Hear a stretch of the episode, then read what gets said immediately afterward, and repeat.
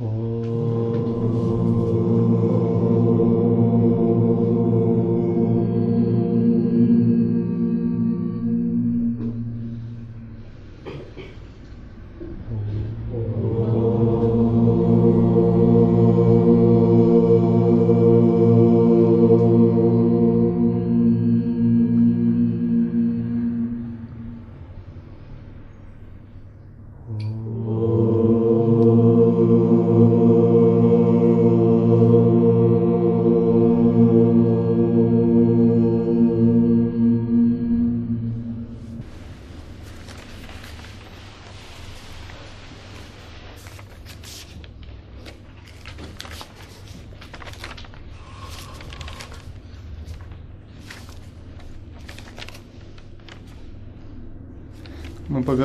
таких аспектах учения, как чистое видение, отпускание себя.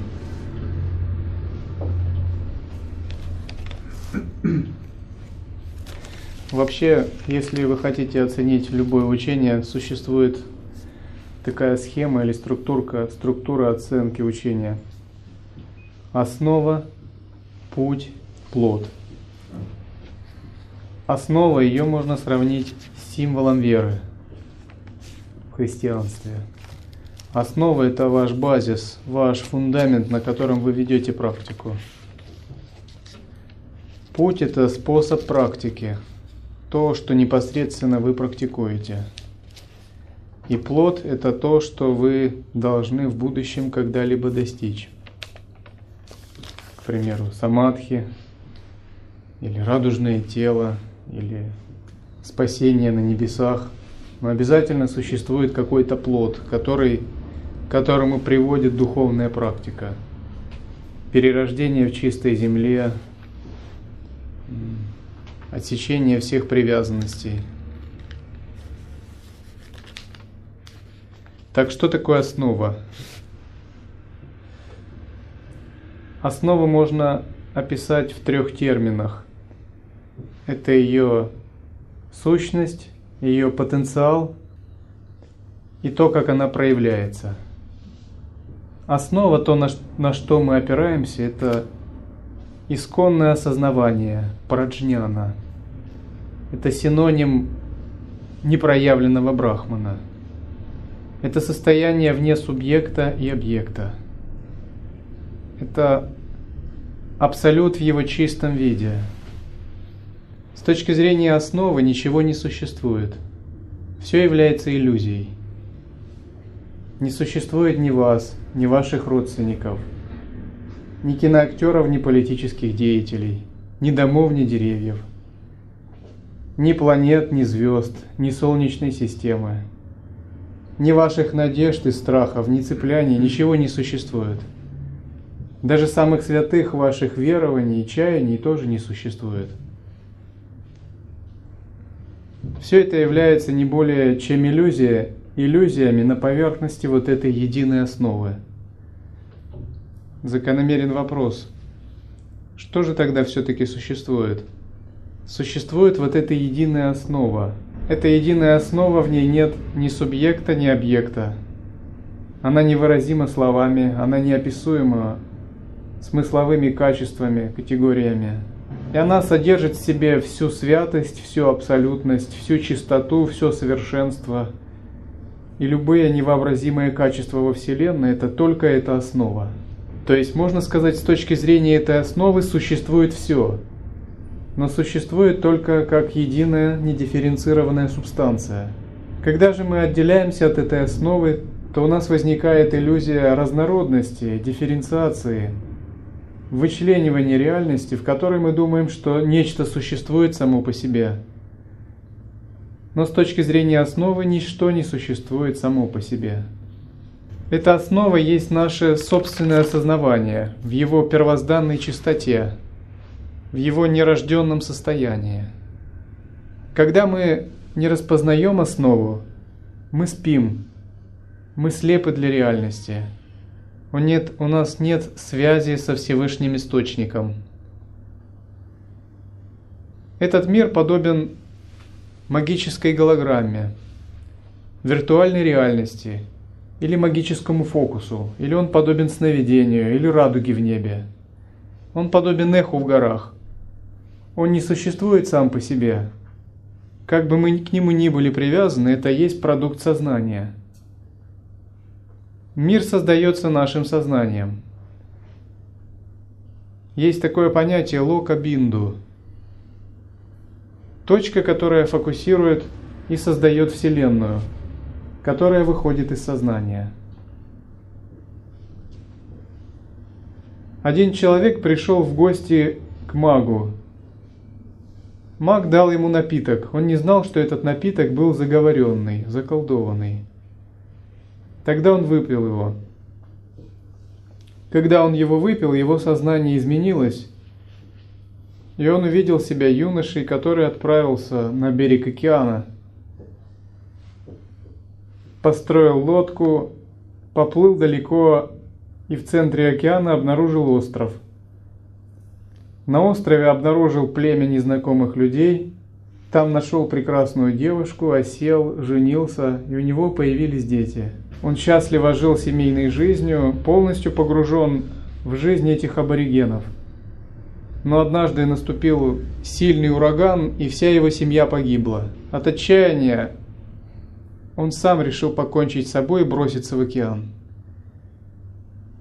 В тот момент, когда он бросился в океан, он увидел, что он пришел в себя и напиток, заговоренный напиток, заговор, время заговора закончилось. Заговоренный напиток перестал действовать. Внезапно он увидел себя, сидящего за тем же столом в домике мага, а его чай еще продолжал колебаться, он даже еще не остыл. Внезапно он увидел, что прошли какие-то секунды, но благодаря магическому зелью он сумел субъективно в своем сознании прожить целую жизнь, испытать множество переживаний, но все они были не более чем иллюзией, абсолютной иллюзией. Таким же образом, ваша нынешняя жизнь является такой же иллюзией – Словно вы выпили такого заговоренного напитка и воспринимаете все эти вещи. Освободиться от этого заговоренного напитка сразу вы не можете. Тем не менее, признать существование основы – это значит пытаться отрешиться настолько от этой иллюзии, постоянно помнить, что это все фантасмагория, это все виртуальная реальность, вызванная тем, что я принял этот заговоренный напиток. Этот заговоренный напиток – это майя, иллюзия. Это одна из видов шакти, энергии Абсолюта, тиротхана шакти. То, что околдовывает живые существа. Освободиться от этой иллюзии, подобной магическому зелью, околдовывающий разум, можно, когда мы постоянно пытаемся прояснить основу нашего разума. Основа нашего разума это недвойственное осознавание. Пока мы не проникнем в эту основу, мы будем продолжать находиться в этом состоянии заговоренного человека, который принял магический напиток и которому нечто видится. Самая большая иллюзия в том, что мы считаем себя субъектом, а внешний мир внешним, объектом – это излюбленный трюк нашего «я» – объявить самого себя существующим отдельно, а все внешнее – объявить чем-то независимым от себя.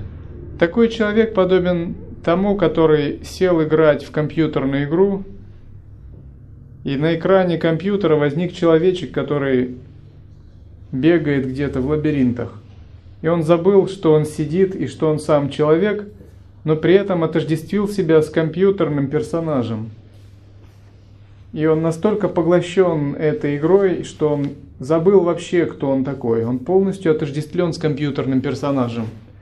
Тогда переживания компьютерного персонажа являются его собственными, переживаниями.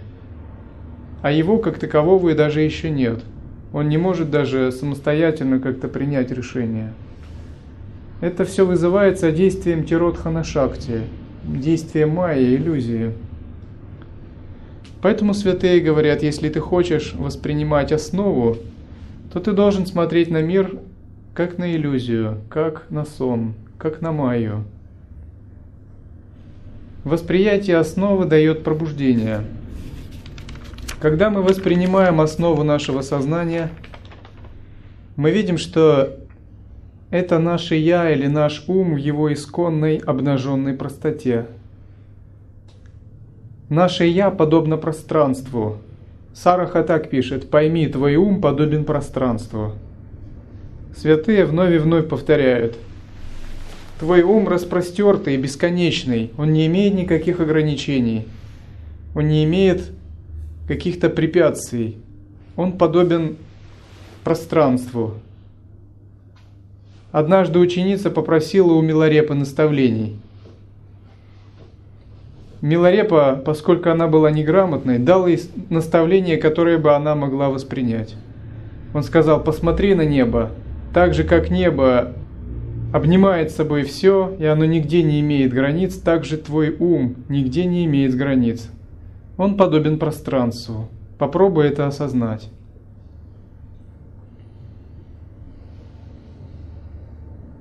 Качествами этой основы являются непостижимость и бесконечность, отчинтья и ананта. Другими качествами ее еще называют исконная чистота, незапятнанность, ниранджана. Основа нашего «я» изначально чиста, она изначально совершенна. Это не то, что мы как-то творим или достигаем. Это то, что проясняется в результате практики. Так, словно человек, который носил ожерелье на шее, или женщина, которая носила ожерелье, внезапно забыла о нем и подумала, что его потеряла. Тогда она подняла большой переполох в доме и начала его искать, но не могла найти. Тогда ее родственники и дети тоже начали искать ожерелье, поскольку ожерелье было очень дорогим. Было из колье из бриллиантов. Наконец, когда так никто не смог найти, она заметила, что это ожерелье всегда висело у нее на шее с самого начала. Тогда внезапно она успокоилась и расслабилась. Менялось ли что-то? Нашла ли эта женщина? Или теряла ли эта женщина что-то реальное? На самом деле, если менялось, то она потеряла свое заблуждение. Изначально ничего потеряно не было. Изначально она обладала ожерельем, и это ожерелье висело у нее на шее. То есть изначально мы обладаем совершенством и чистотой нашего сознания. Но почему женщина подняла переполох? Потому что у нее было ложное знание. Она думала, что у нее нет этого ожерелья. Тогда ее поиски привели к тому, что она все-таки обнаружила у себя. Таким же образом, наше ложное знание заставляет нас поверить в себя как в тело, в этот мир как самосущий, в Майю. Но когда мы предпринимаем духовные поиски, мы обнаруживаем, что наша исконная природа «Я» – это непостижимость, бесконечность, чистота, незапятнанность.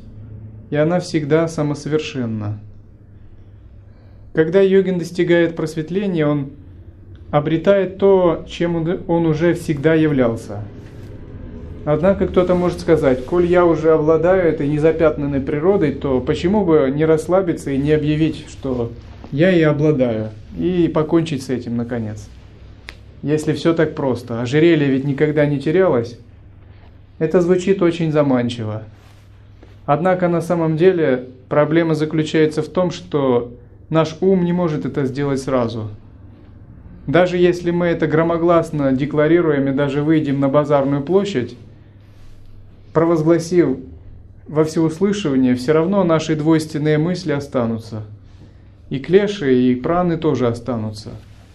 Потому что постичь это самосовершенство означает нечто гораздо большее, чем ментальную декларацию – это осознавание, осознавание, которое пока нам недоступно.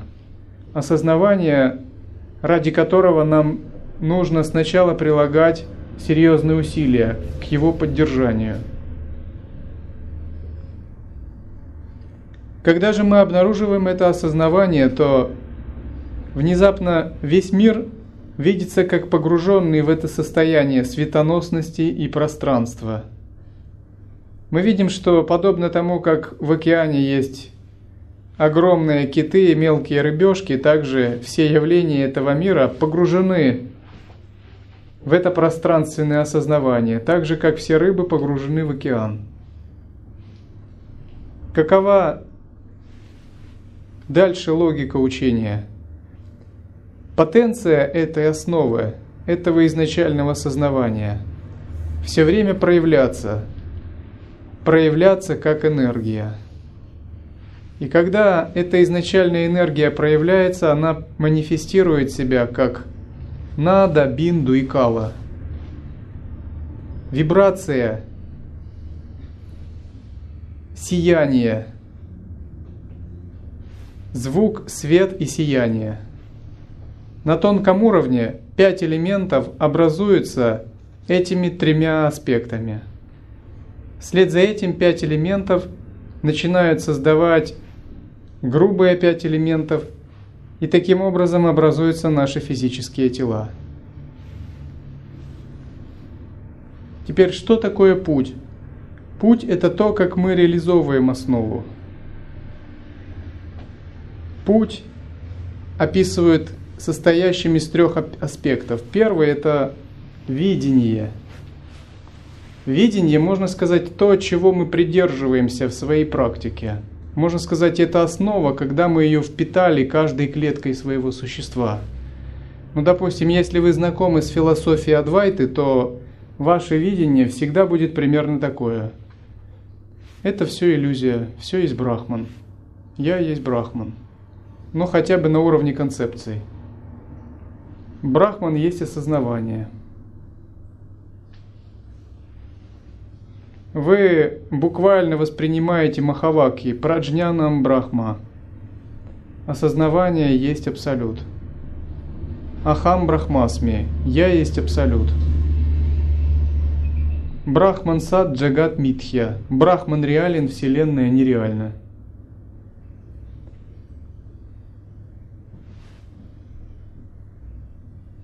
Когда мы воспринимаем эти махаваки на уровне собственного жизненного креда говорят, что мы овладели видением.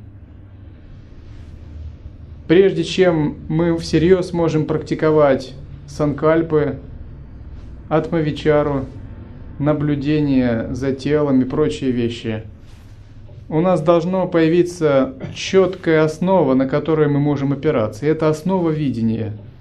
Можно сказать, что видение – это то же самое, что и философское воззрение – скажем так, пусть мы его не реализовали, но по крайней мере у нас есть некая основа, на которую мы можем опираться в повседневной жизни. В общем, это какой-то, ну не постулат, а веры. Это мало имеет общего с какой-то ортодоксальной, догматической символом веры. Скорее, это внутренняя опора, на которую мы ориентируемся, когда выполняем техники, медитации, начитывание мантры и прочее. Мы знаем, я есть брахман, но мне нужно достичь самадхи, чтобы это узнать полностью. Мы знаем, брахман реален, вселенная нереальна. Но нужно, по крайней мере, пережить реально недвойственность, чтобы до конца это прояснить. Чтобы эта декларация стала живым опытом. Вслед за видением идет осознавание или медитация. На санскрите вообще эти три термина – видение, медитация и поведение описываются так – джняна, тхьяна и крия. Медитация – это то, как мы пытаемся воплощать наше видение. К примеру, когда вы практикуете путь обнаженного осознавания, практикуете санкальпу, это все относится к осознаванию – по большому счету, как только вы вступили на путь медитации, то вся ваша жизнь должна переместиться в другую плоскость. Это означает, что йогин постоянно пытается применять свое видение с помощью медитации. Как применить видение с помощью медитации? Это войти в обнаженное осознавание вне концепций – Такое обнаженное осознавание у нас называют созерцательное присутствие. вновь и вновь следует прояснять, нахожусь ли я в этом обнаженном осознавании или я отвлекаюсь, устойчив я в нем или слаб, верное это состояние или неверное. Наконец, когда это обнаженное осознавание закрепляется, оно становится частью нашей души. Можно сказать, оно становится параллельным миром, в котором мы начинаем жить. Оно становится вселенной, которую йогин сам творит, и в которую постепенно переходит жить. К примеру, если вы возьмете опытного практика, он живет только в своей вселенной. Каждый йогин силой своего осознавания творит собственную вселенную и в ней живет. И в этой вселенной больше никого нет – Разумеется, он видит тела других людей и прочее, но все эти другие люди сотворены только его осознаванием, по его желанию. И он может в эту вселенную впускать других людей в качестве каких-то персонажей или выпускать. Потому что когда мы реализовываем состояние недвойственности, больше никого нет, кроме изначального осознавания – и вот эта другая вселенная творится таким осознаванием.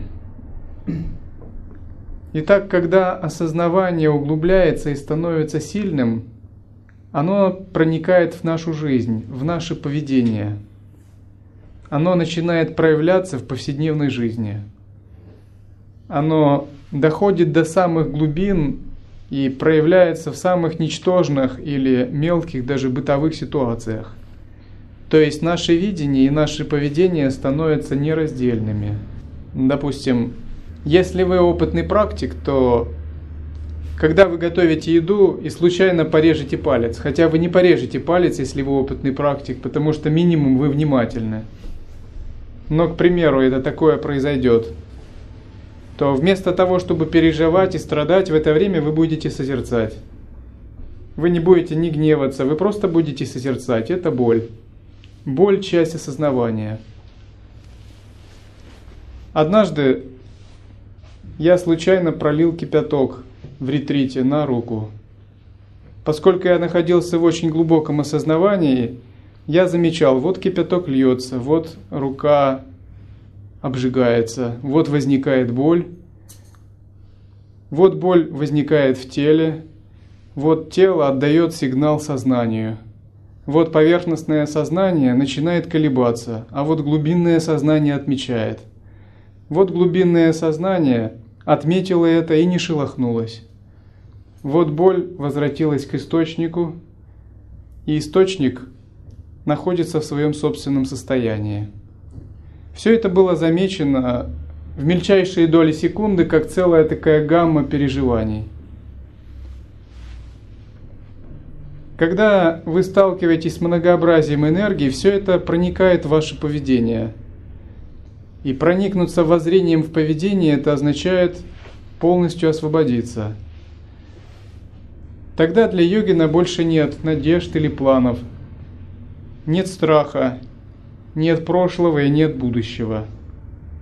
Он полностью отождествлен с нерожденным состоянием осознавания – и он постоянно пребывает в недвойственности. И с какими бы он переживаниями ни встречался, гнев или привязанность, чувственное наслаждение или физические страдания, он их всегда рассматривает как неотделимые от основы. Переживания или энергия могут существовать, но они не отрицаются. Они только рассматриваются как единые с изначальной основой. Был один монах, который медитировал в горах. Его звали Гешела. У него был друг, который любил подшутить над практикующими. Он сам был практикующим. Этот Геша был, прославился тем, что вел очень могучую практику и считался очень продвинутым практиком. Но тогда этот друг пришел и так его язвительно спросил, «Гешела, на что ты медитируешь?» Тот сказал, «Я медитирую на терпение». Тот подумал, о, как чудесно. В следующий раз он пришел и сказал, Гешела, я слышал, ты медитируешь на терпение, на вот съешь дерьмо. Тот разозлился и скрик, крикнул ему, что? Что ты мне предлагаешь, идиот, сам съешь дерьмо. и был вне себя от такой, от такой ярости. Тогда этот друг сказал, да, я думал, ты серьезно медитируешь на терпении. Похоже, ты еще на детском уровне находишься. Когда наша э, медитация проникает в поведение, это означает, что все наши старые реакции обусловлены, они перестают нас как-то задевать и беспокоить. Все наши эгоистические привязанности, наши чувства собственной важности, цепляния, наше желание отстаивать себя, выглядеть перед другими как-то, все они растворяются. Часто святых описывали как ерод юродивых или безумных мудрецов, которые ничуть не заботились о своем имидже или перед обществом и о своей славе. Один святой Махасидха, когда он ходил и встречал обычных людей, постоянно плакал. Он показывал на всех пальцами и спрашивал, кто эти люди? Несчастные, несчастные. И он запомнил совсем другим тем, что постоянно приходил куда-то и заметив других людей, и даже каких-то э, пандитов, э, священников, он постоянно плакал. Говорил, кто эти люди, как они несчастные. Поскольку он непрерывно находился в созерцании, вне двойственности, он видел, что все заблуждаются – все пребывают в иллюзии, все околдованы вот этим магическим напитком. И у него было огромное сострадание из-за того, что живые существа пребывают в такой иллюзии. Состояние йогина сильно меняется, когда воззрение проникает в его поведение. Он перестает быть человеком, он становится таким непостижимым, мистическим, загадочным существом. Насколько, настолько загадочным, что он даже загадочен для самого себя, больше всего даже. Он, он сам даже не знает границ своей загадочности, своей таинственности и своего величия. Потому что осознать границы собственного «я» не под силу никому, даже Богу Брахме или Шиве.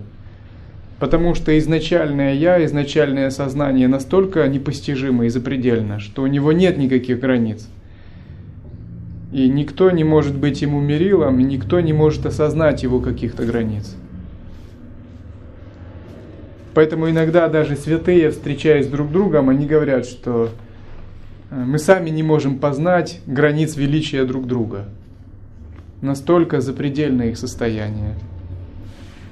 И в этом состоянии йогин полностью порывает со всеми привязанностями, условностями этого мира, привычными нормами морали, поведения, стандартами восприятия, логикой и прочего.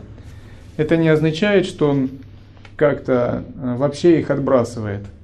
Он ими пользуется только в утилитарном смысле, для удобства, при общении с другими, для гармонии и прочего. На его «я» парит в беспредельной свободе. Тогда говорят, что воззрение проникло в поведение. Поведение такого йогина, оно не обусловлено какими-то принципами, исходящими из ума – оно проистекает из его глубинного осознавания. И у него нет какого-то стандарта одного поведения. Скорее он, есть такое выражение, течет вместе, вместе с рекой. И гибко откликается всему многообразию ситуации во Вселенной. Вот самадхи текущей реки – это такой термин в лай-йоге, который указывает на сахаджи самадхи. Это именно когда йогин всегда руководствуется осознаванием в первую очередь, и осознавание, выходя на первый план в различных ситуациях, само подсказывает йогину, как реагировать в той или иной ситуации. Такие, такой стиль еще называют э, метод, стиль безумного аватхуты или безумная мудрость аватхуты. Считается, что Родоначальником такого проявления воззрения в поведении был святой Аватхута Дататрея. При этом, когда мы слышим Аватхута, не должно возникать какое-то фиксированное представление, что Аватхута это э, тот, кто ходит голым, намазав тело пеплом, с черепом из чаши и подобен какому-то безумцу. И что он только так ходит. На самом деле, я слышал, в Индии был один Аватхута, который закончил английский колледж и писал труды рецензии на книги Льва Толстого. При этом был величайшим махасидхом. То есть стиль Аватхута его вообще невозможно предсказать. Это настолько свободно, спонтанное существо, что он может проявляться самым непредсказуемым способом. Он может проявляться как отшельник, как монах, как мирянин, как царь-политик. Но для него нет как бы нет вообще никаких ограничений, как воин. А, поскольку это существо, как учитель, это существо полностью недосягаемое для обычного логики, как непостижимое. Он на самом деле не пребывает в человеческом мире, он пребывает в мире недвойственности. И его собственное сознание – это безграничный брахман. Но из этого исконного осознавания может выплескиваться какая-то часть энергии – и проявляться в виде тела человека для конкретных нужд. То есть, когда Аватхуда действует в каком-то теле, неправильно думать, что в этом теле он полностью. На самом деле он пребывает всегда в трансцендентальном состоянии. Но из этого трансцендентального состояния он может проявлять свои энергии в виде иллюзорных тел. И этих иллюзорных тел может быть 3, 5, 10, 100, 10 тысяч в зависимости от силы его реализации. Одно тело может быть в мире богов, одно в мире асуров, одно в мире людей. И этому телу придается какая-то определенная функция. К примеру, прийти в мир людей и распространить дхарму. Отправиться в мир асуров, а, усмирить неправедного правителя. Отправиться в мир ада, установить справедливые законы в мире ада, отправиться в мир богов, дать учение о звуках и нада-йоге. И такие иллюзорные тела эманируются из самого сердца Аватхуты, из его пространства сознания, и затем принимают рождение в различных мирах с определенной миссией. Но его собственное сознание всегда недосягаемо и непостижимо. Поэтому он не является телом или человеком, имеющим какую-то обычную человеческую судьбу. Это полностью энергия, которая подчинена воле какого-то непостижимого сознания. Итак, плод учения – это достижение трех тел. Мы уже подобрались к плоду. Три тела – это тело бесконечной мудрости, сознания, джняна дехам. Это тело условно называется телом, это бесконечное пространство осознавания, которое реализовывается в результате практики. Как определить, реализовали вы такое тело или нет? Если ваше созерцание на первой ступени длится только днем, а ночью вы не можете удерживать, вы его еще не реализовали. Если ваше созерцание длится и днем, и во сне со сновидениями, вы тоже еще не реализовали тело мудрости. Если ваше созерцание длится непрерывно днем, длится во сне со сновидениями, длится во сне без сновидений, то вы его почти реализовали. Но если ваше созерцание длится днем, во сне со сновидениями, во сне без сновидений, и еще в самом тонком состоянии, где полностью преодолена двойственность, то говорят, что вы реализовали тело мудрости – Поскольку вы реализовали такое бессмертное тело мудрости, для вас нет смерти, как для сознания. Это тело бессмертно. Оно бессмертно, как пространство осознавания. И даже когда физическое тело умрет или разложится, для вашего сущного со сущностного сознания разрыва не будет. Ваше осознавание всегда будет сохраняться неизменным, и оно не затмевается. Что такое пранавадехам или тело энергии? Его называют также тело света или радужное тело. Это энергетическое тело, созданное из тонкоматериальных субстанций, из тонких частей элементов. Когда йогин реализовывает свое сознание и объединяет его с энергией, то такое достижение возможно – Что такое шутхадехам? Шутхадехам – это физическое тело, которое при жизни было преобразовано силой созерцания и управления энергиями. Такое тело может быть видимо или осязаемо, но оно состоит из другой основы. На уровне элементов оно не состоит из грубой физической основы.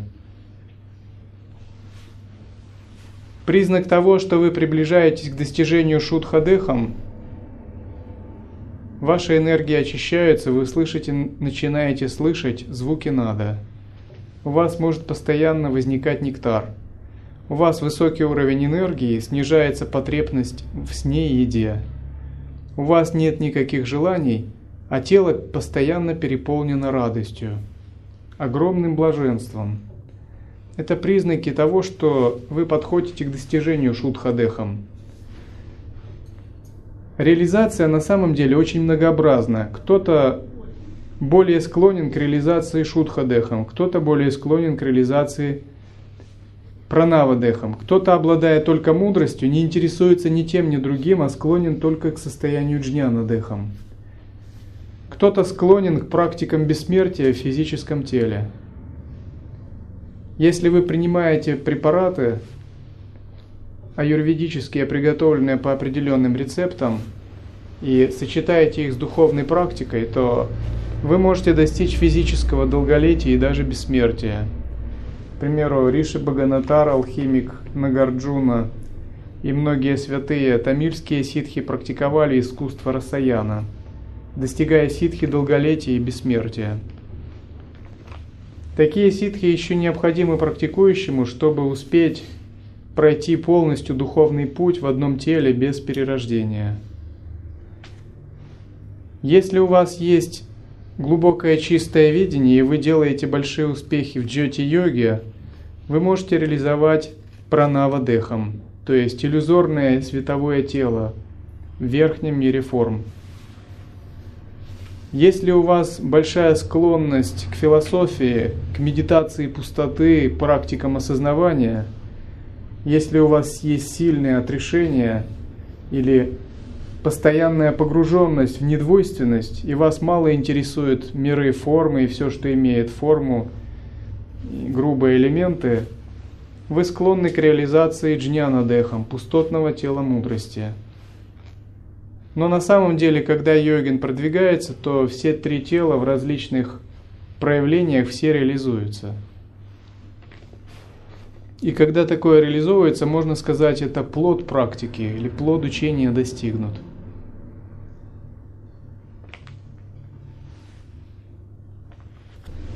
Итак, что такое чистое видение?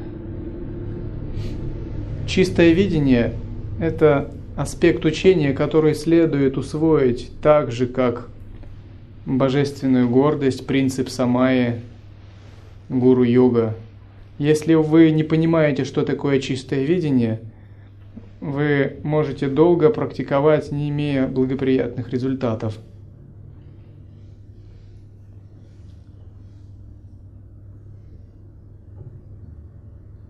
Давайте сначала подумаем вот о чем –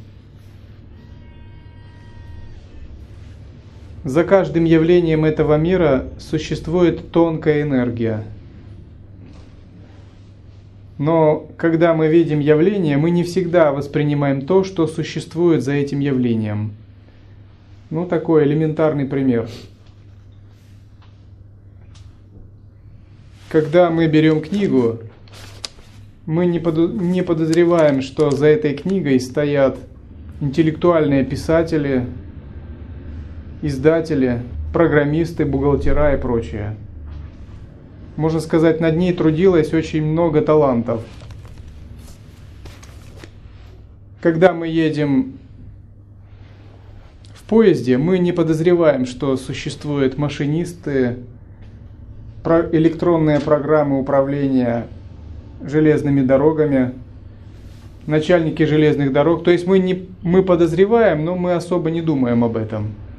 И очень много талантливых, одаренных, интеллектуальных существ концентрируется на том, чтобы мы доехали вовремя и благополучно.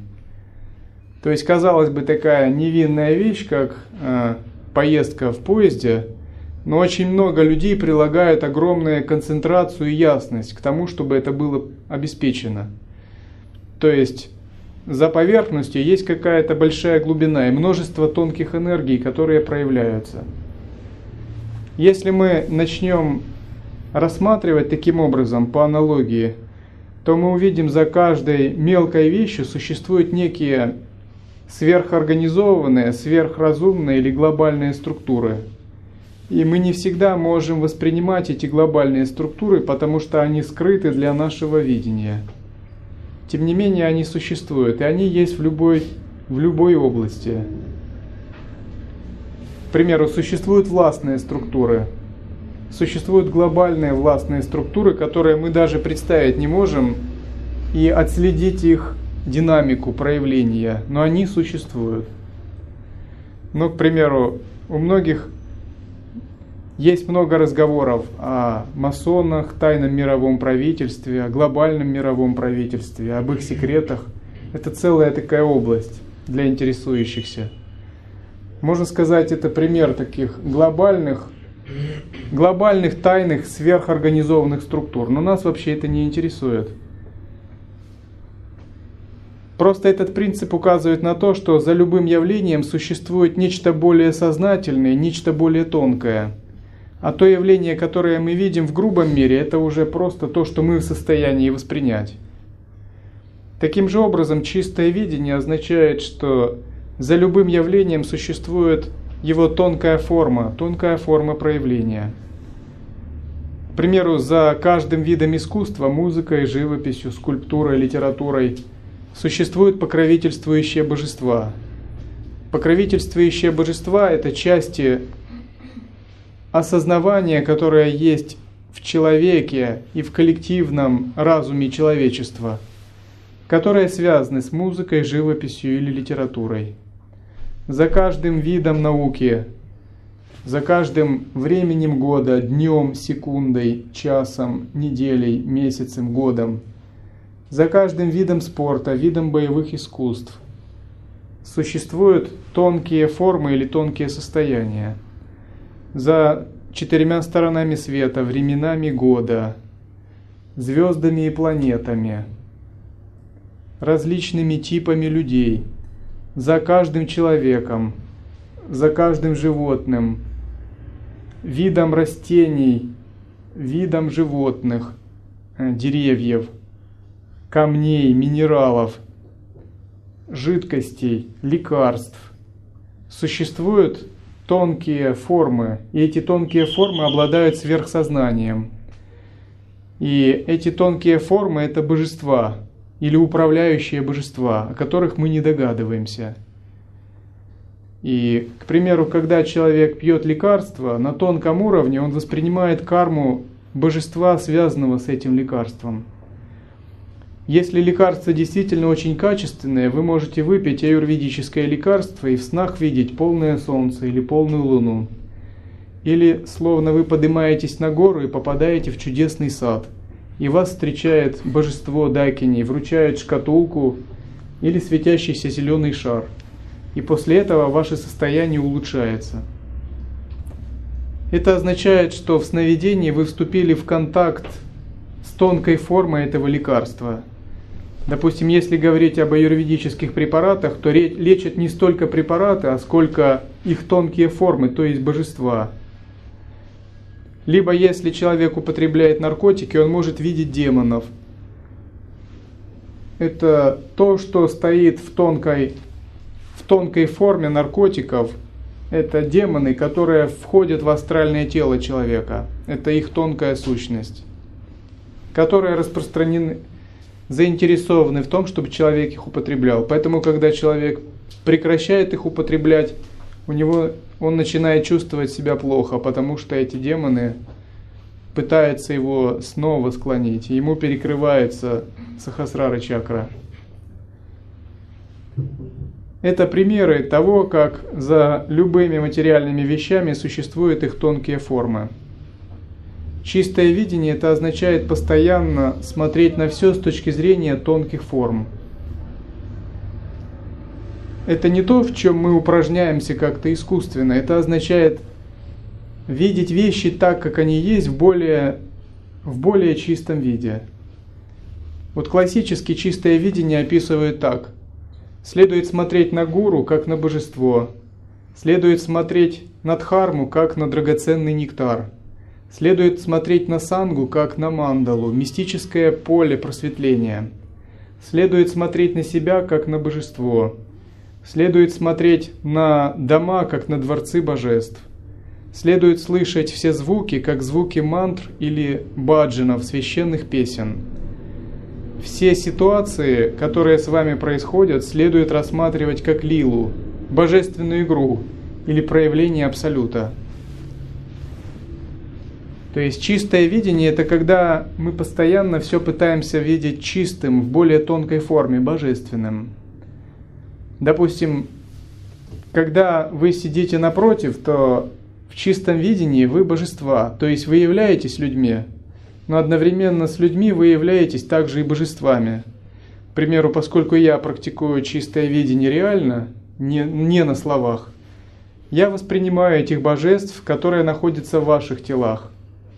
И поскольку они находятся в ваших телах, я одновременно получаю от них даршаны. То есть, когда ко мне приходят люди на даршан, не только я даю даршан, я, я и получаю тоже даршан от них то есть от их тонкой формы. Можно сказать, что физические тела – это упадхи, носители тонких форм живых существ, тонких форм этих божеств. К примеру, когда воспринимаются матаджи, через них могут действовать энергии божеств – Лакшми, Дурги, Кали, Сарасвати и других божеств. В зависимости этой энергии, но они интерпретируются как божества в соответствии с той религиозной системой, в которой вы практикуете. Некоторые из них дакини, некоторые тары, различные воплощения тары. Некоторые гневные или мирные. Таким же образом, через тело мужчин или живых существ в физическом теле могут манифестировать себя различные божества. Эти божества манифестируют себя, проявляют себя как очень тонкая энергия, которая двигается по тонким каналам Манаваханади. Если у человека сознание грубое, он слепо воспринимает реальность, он, конечно, видит только тело и думает, ну вот человек это человек, какое он божество. Но если вы практикуете чистое видение, вы постепенно можете рас, рассматривать эти тонкие энергии, и вы можете видеть, как они действуют. И чистое видение это означает непрерывно воспринимать таким образом, тренироваться. Тогда у вас возникает ощущение святости, священности, сакральности всего, что вы воспринимаете. Вы видите, что во Вселенной нет ничего мирского вообще. Вообще ничего нет. Во Вселенной все священно, все сакрально. Камни, деревья, облака. За всеми этими существуют их божественные формы, и они абсолютно сознательны. За всеми этими проявлениями существуют покровительствующие духи и божества, и они обладают сверхсознанием. Таким же образом вы убеждаетесь, что и ваше тело – это носитель божества, тонкой божественной энергии. Тогда, если вы идете, к примеру, чистое видение проявляется так. Это не означает, что вы буквально видите глазами это. Вы это ощущаете – Хотя при определенной практике у вас могут возникать астральным зрением реальные картины при практике чистого видения.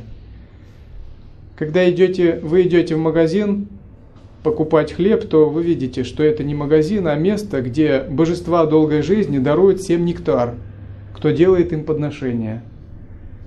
Тогда вы приходите и видите не продавца, а божество, которое раздает этот нектар – а когда вы достаете деньги, вы не платите деньги, а вы делаете подношение, ритуальный акт. Она принимает их вот таким способом. Тогда это божество не дает вам хлеб, а благословляет эликсиром долгой жизни, или эликсиром бессмертия, или эликсиром, дающим ситхи. Вот такое примерно ощущение у вас возникает.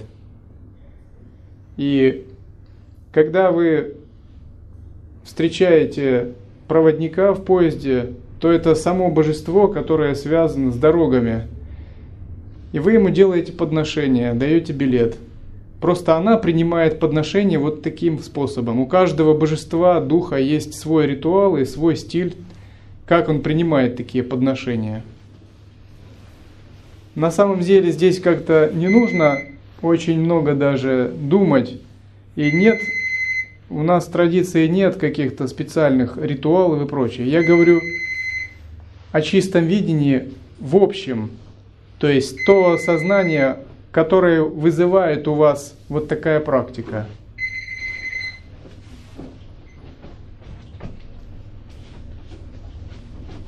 Как развивается чистое видение? Чистое видение означает не критиковать, особенно тех, кто выше вас в духовном развитии, или тех, кто является партнерами по духовной жизни, а пытаться рассматривать их в чистом видении. Чистое видение означает постоянно настраиваться на тонкую форму проявлений живых существ и рассматривать все такие ситуации тоже как лилу или как игру, которая проявляется в самом чистом аспекте. Это не означает, что в относительном смысле вы перестаете видеть что-то. Вы все видите и в относительном смысле. Но больше этот самый относительный здравый смысл вас не дурачит. Теперь вы видите, что даже за относительным обычным здравым смыслом кармическим мира людей – проявляются какие-то очень тонкие энергии, и эти тонкие энергии божественные и абсолютные.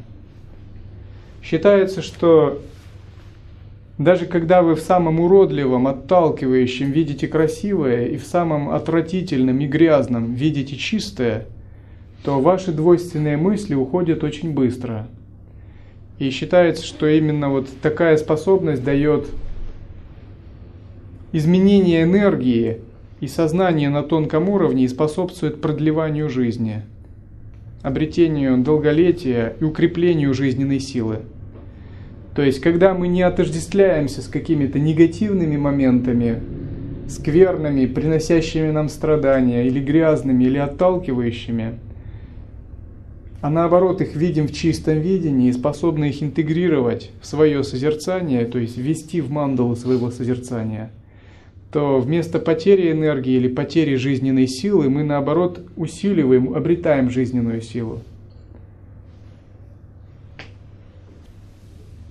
Часто многие святые практиковали именно таким способом, поскольку у них было очень сильное чистое видение. К примеру, была такая ситха-йогини Мачи Клабдон – в юности она была признана воплощением Праджни Парамиты. Она читала Праджни Парамита Сутру, была очень одаренным ребенком, получила много посвящений.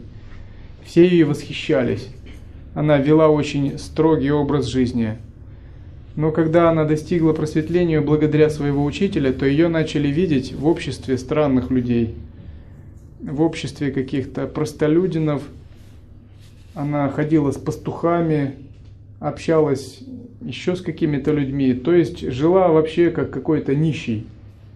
И когда ее упрекали, она говорила, вы не понимаете, вы не понимаете ту практику, которую я практикую. На самом деле ее сознание было настолько возвышено, что живя с простолюдинами и с пастухами, оставив свой возвышенный образ жизни, вращение в высших кругах светских, она могла практиковать чистое видение, и благодаря этому ее практика еще больше продвигалась. То есть чистое видение означает, что даже встретив какого-либо нечистого человека или деградировавшего, вы его способны воспринять в чистом виде. К примеру, увидеть его как Аватхуту Дататрею, или как Махасидха, который играет с вами, или как гневное божество. Это не значит, что вам нужно с ним сидеть рядом постоянно. Но, по крайней мере, на уровне сознания вы можете вот не породить неприязни или отталкивания. Потому что даже если вы практикуете чистое видение, ваши праны могут быть сильно засорены, если вы долго так, если вы не обладаете огромной энергией. Чистое видение значит, когда с вами происходит что-то неприятное, рассматривать как игру гневных божеств.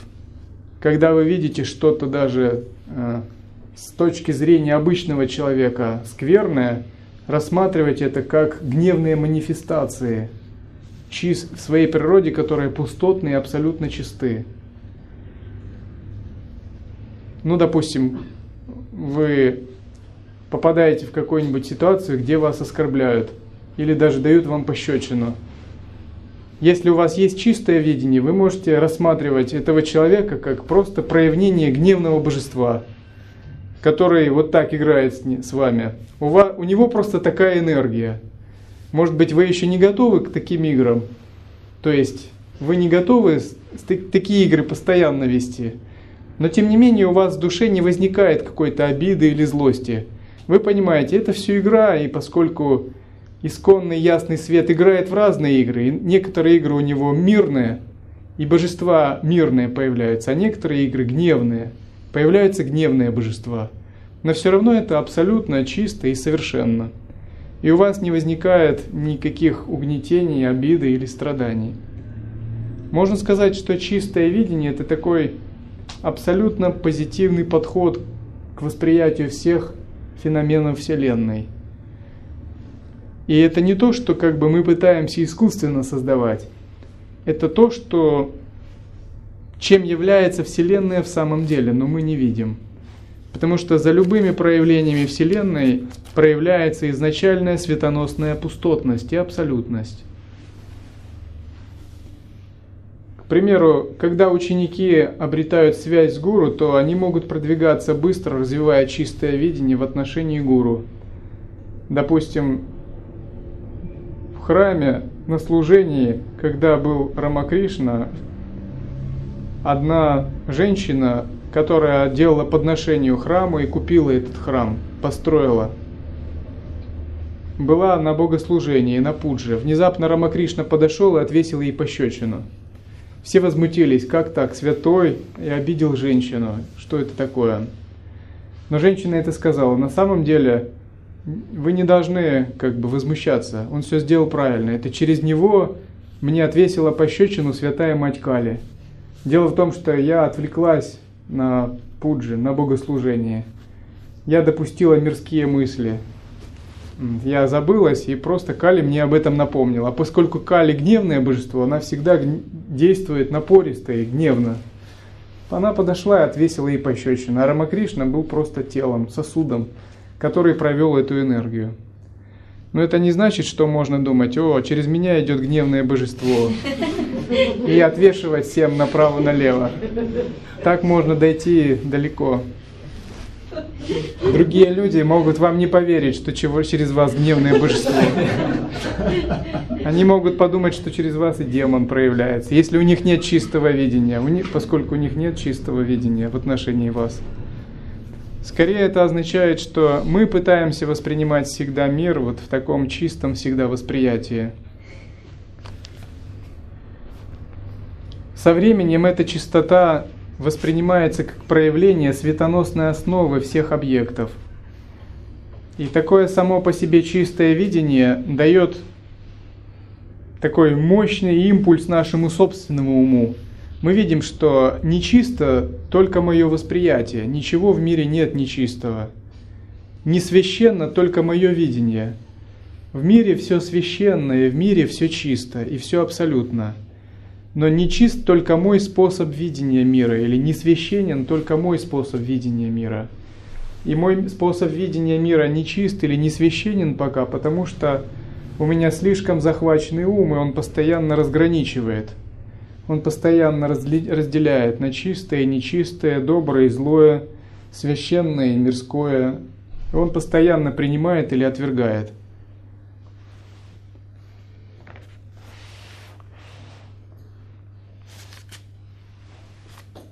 Когда же мы практикуем чистое видение, то мы обращаем внимание на вот эту тонкость, которая стоит за, за всеми явлениями. И внезапно все явления этой жизни предстают как соединенными в одно что-то очень глобальное, что-то священное. Мы можем проинтерпретировать с этой точки зрения любые внешние события, войны, политические события.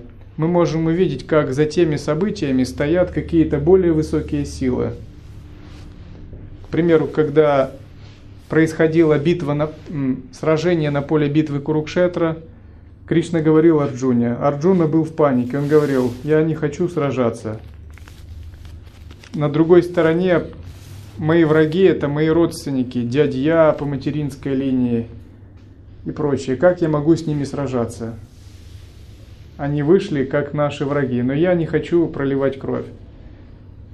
Кришна ему сказал так, поскольку они уже убиты временем, сражайся, не имей страха, просто знай, что ты не делатель.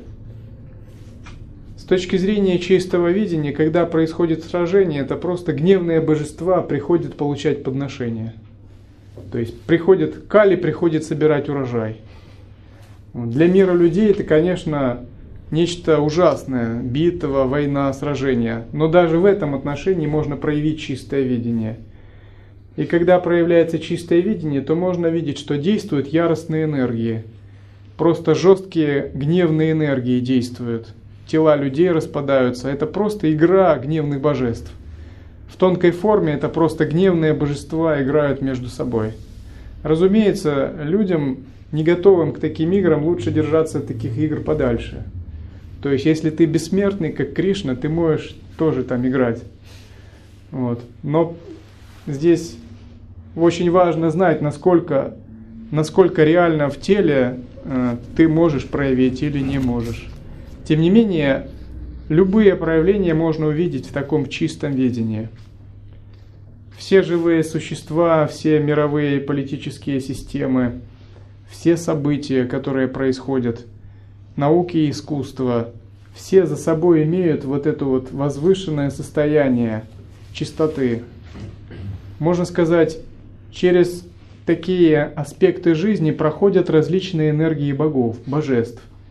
Иногда действуют боги небес Индры, иногда действуют боги верхнего мира форм, иногда мира без форм. А жизнь на Земле – это следствие сплетения таких много, многомерное сплетение различных энергий, которое развивается и вступает в противоречие.